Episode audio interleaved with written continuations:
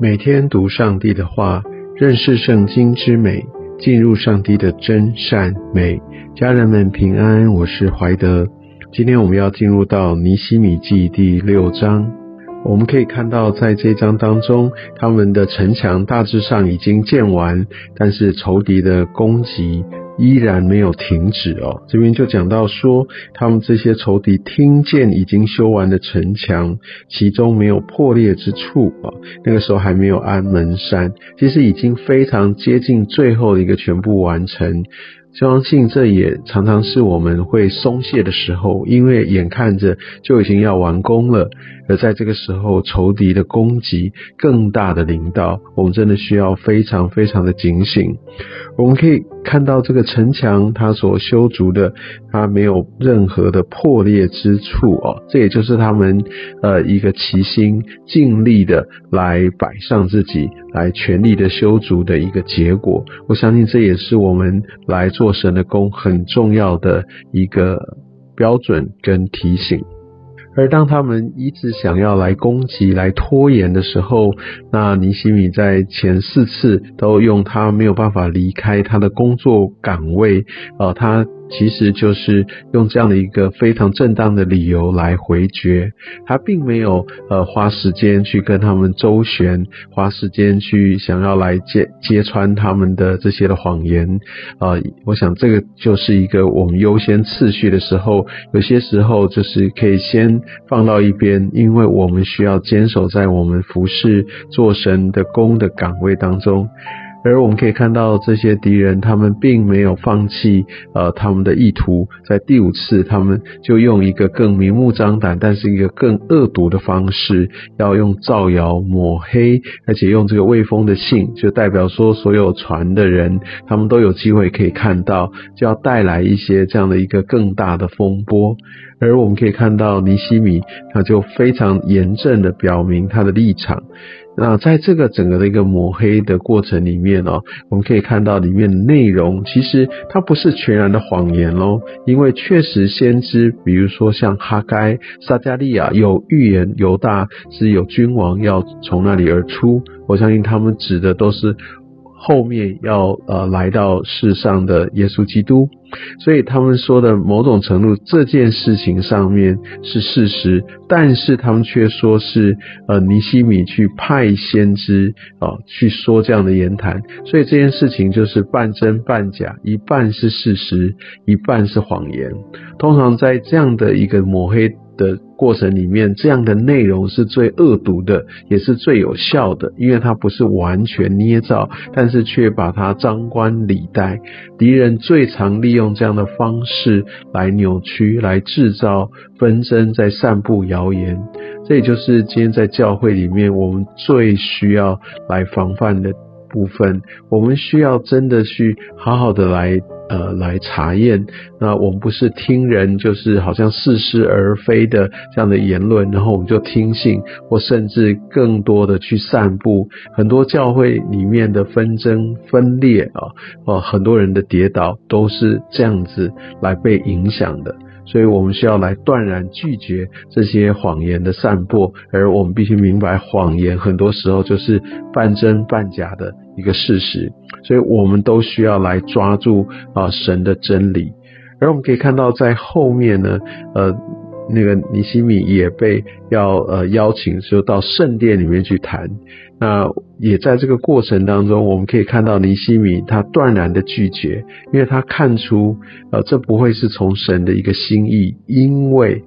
他不是祭司，所以他根本不能够进入到圣殿里面去。所以第一个他就说他不是贪生怕死，所以需要透过这样的方式躲到圣殿来去得着呃性命的保护。第二个，他更知道这不可能是来自于上帝的话，因为一般人按照摩西的律法是不可以进去的。所以很多时候，我们要怎么样来分辨，到底这些的邀请指示是不是从上帝而来？就无论是自己的领受或是别人的领受，我们要如何查验？其实就是要带到上帝他的话语面前。呃，上帝他所要行的，他的启示绝对不能够来背离他自己的话。而我们可以看到十四节这边也讲到，呃，讲到多比亚、和参巴拉女先知挪亚底，其余的先知们未叫我惧怕，就可以知道在当时在上流的啊这些的人，啊还有还有在这些的一个官长当中，甚至服侍神的先知，可能都被收买。所以我们在我们世代当中也是同样的状况。有些人也许在呃他的组织里面，或者说呃在教会里面，他们有比较高的地位。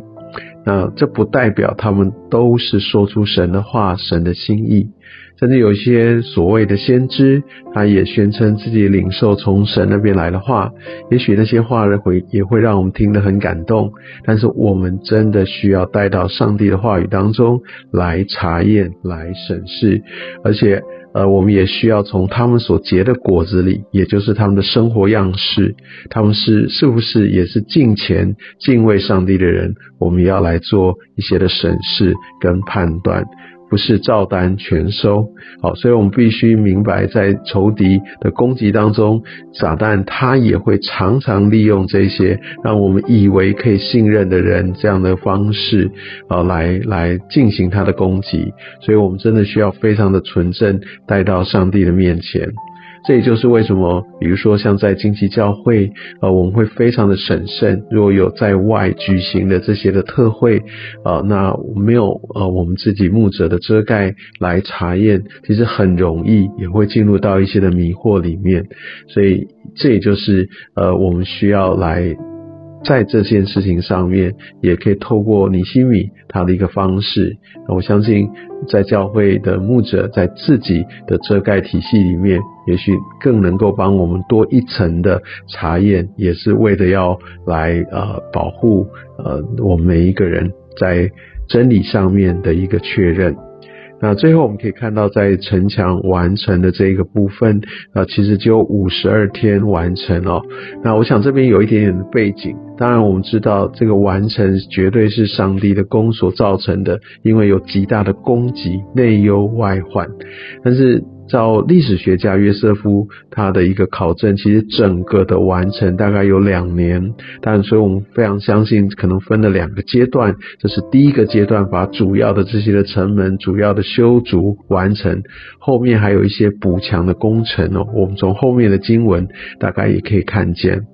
然而，我们可以看到，呃，城墙是完成，但是呢，这些的贵胄还有这些的敌人，他们还是互通有无的哈。十七节这边讲到，他们常常来信，哈，屡次寄信也来信。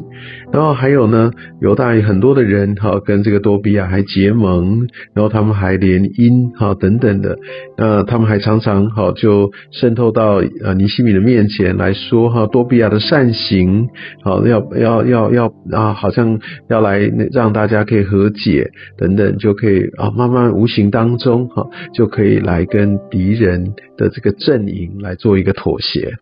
这就是呃撒旦，然后我们仇敌非常恶毒的地方。他也常常让我们想要跟一些有呃权势的人、有名望的人来做一些的结盟，甚至透过不同阶层的人来在这当中来发挥他的影响力。我们真的需要非常的谨慎。呃，城墙的修建，呃，我们可以看到上帝大能的作为，硬体的完成。固然值得庆贺，但是这些软体上面、人心上面的一个城墙要重建的坚立，更是非常非常关键的。愿上帝透过他的话语来祝福，并光照带领你我的生命，走在合他心意的道路当中。